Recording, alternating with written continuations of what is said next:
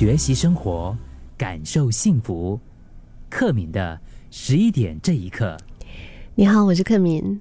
你跟你的好朋友的关系怎么样？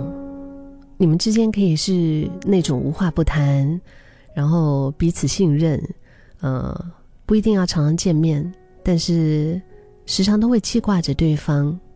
然后在一些非常关键重要的事情上，两个人其实价值观基本上是不会冲突的。嗯，会是在这样子的一种其实特别舒服的关系里面吗？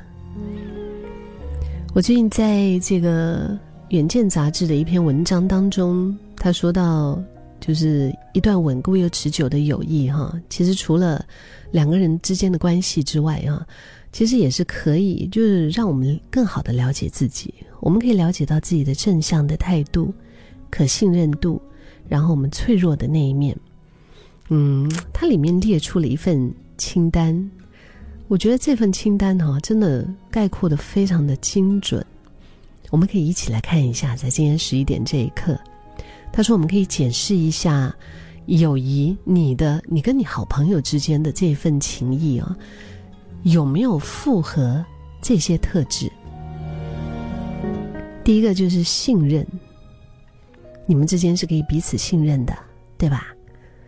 第二个呢，就是持续的经营，就是你时时不时过了一段时间，你就是觉得你们需要聚一聚，你们需要彼此在一起，哪怕是讲废话也好，这种就是一种你其实不用很用力，但是它就是一直让你们的友情。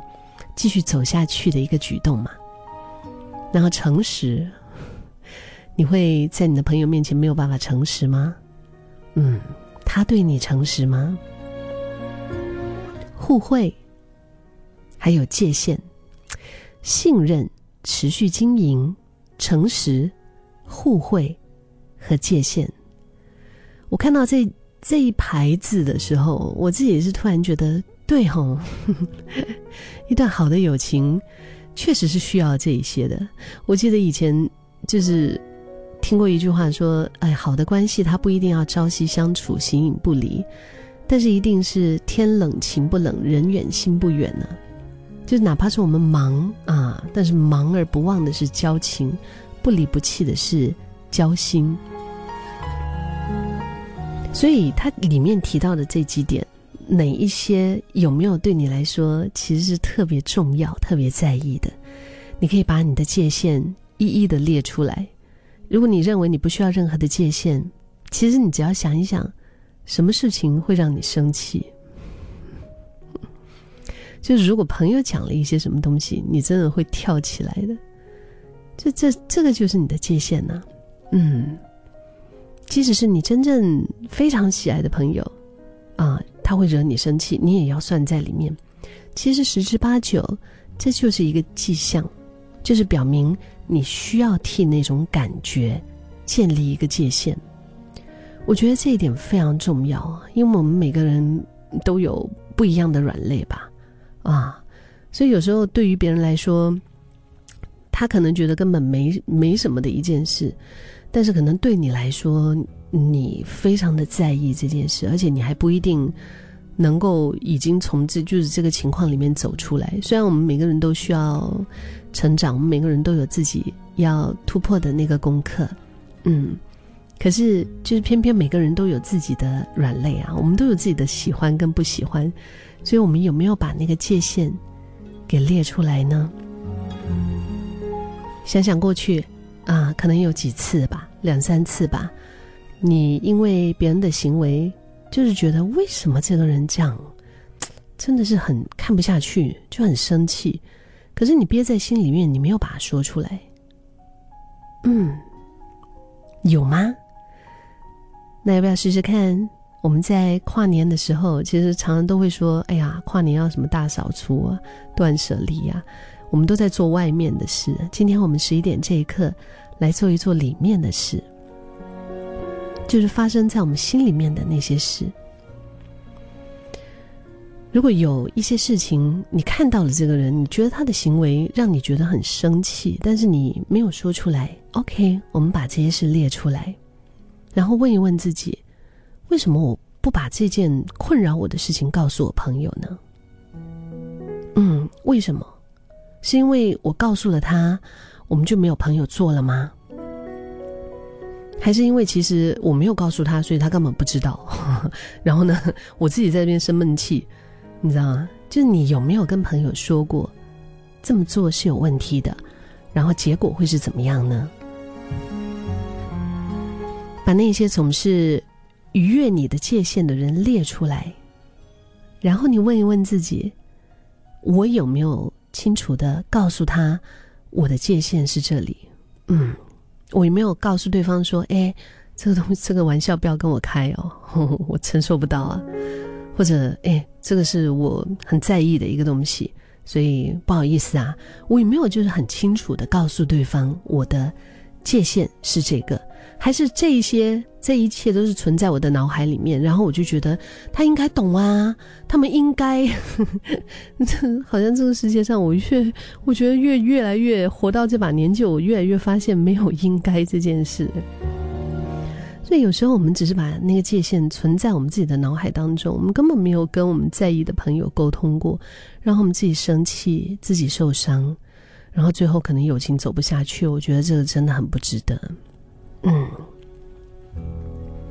所以今天十一点这一刻，我自己也觉得，其实如果你现在在听我们现场的广播的节目的话，你也可以再去回去过后再听一听，呃，Podcast 收录在我们的 Audio Apps，还有 Spotify 十一点这一刻克敏的，你都可以找得到啊。就是我们可以再问一问自己这些问题，嗯。我已经清楚的列出界限了，那我有没有传达给对方，还是他只是收在我的心里，存在在我的脑里？我们再回想看看，列出三到五次，嗯，说不定我曾经踩了我朋友的界限，那我是怎么样处理当时候的情况的？嗯，我是当做没事发生，还是就是我就就就带过就 ignore 了？还是我就跟他道歉，然后呢，告诉他说：“嗯，对不起，我不知道他很在意这个东西。”还是就在那边乱说一通胡话，然后就把他带过去了。嗯，我觉得这些其实对于友情来讲，都是一些很很微妙，然后它又很重要的一些东西。嗯，在这个过程当中，当我们。愿意练习的冷静的让朋友知道会让你困扰的事情，这是非常重要的，不然友情真的很难走下去。但如果我们感到不自在啊，觉得很难开口跟对方说，那我们可以从比较小的一些事情开始说，然后再去努力的去处理可能会引发更大冲突的一些事情。我其实看过一些朋友啊，嗯，本来。就是关系是很亲密的，为什么会成为朋友？必定是有一些两个人彼此欣赏啊，或者是觉得谈得来呀，呃，觉得很默契，对吗？就是你相处不累，然后有一些观点很契合的那些点嘛，所以才会成为朋友。而且就是有一些朋友一走，可能就是走走下很多年了，嗯，但是却因为没有。嗯，真的在界限这件事情上，很好的让对方了解，因而伤了感情，甚至是就这样子闹翻了。我看过不止一个，我就觉得真的挺可惜的。可是友情这种东西，你要 就他闹翻了之后，他是一个巴掌拍不响的嘛？他真的还是需要两个人都愿意。嗯，如果其中一方不是很愿意和好的话，真的就很难。而且和好也很难如初，是像一开始一样的时候那样。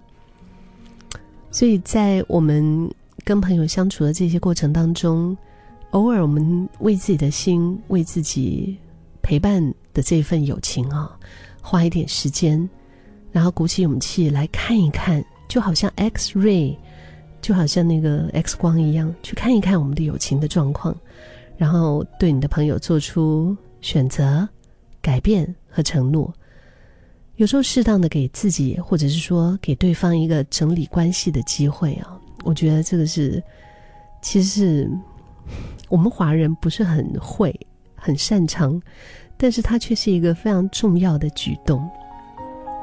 真的，嗯，我记得以前我爸曾跟我说过，他说好朋友就是忙的时候不打扰，闲的时候会牵挂，累的时候他会支撑你，难过的时候他会陪伴你。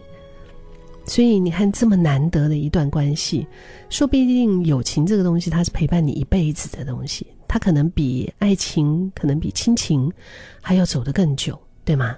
所以，如果我们真的很愿意为我们心爱的友情付出一些时间，然后做这样子有智慧的沟通的话，它真的可以让我们远离耗损精力的心累的友谊。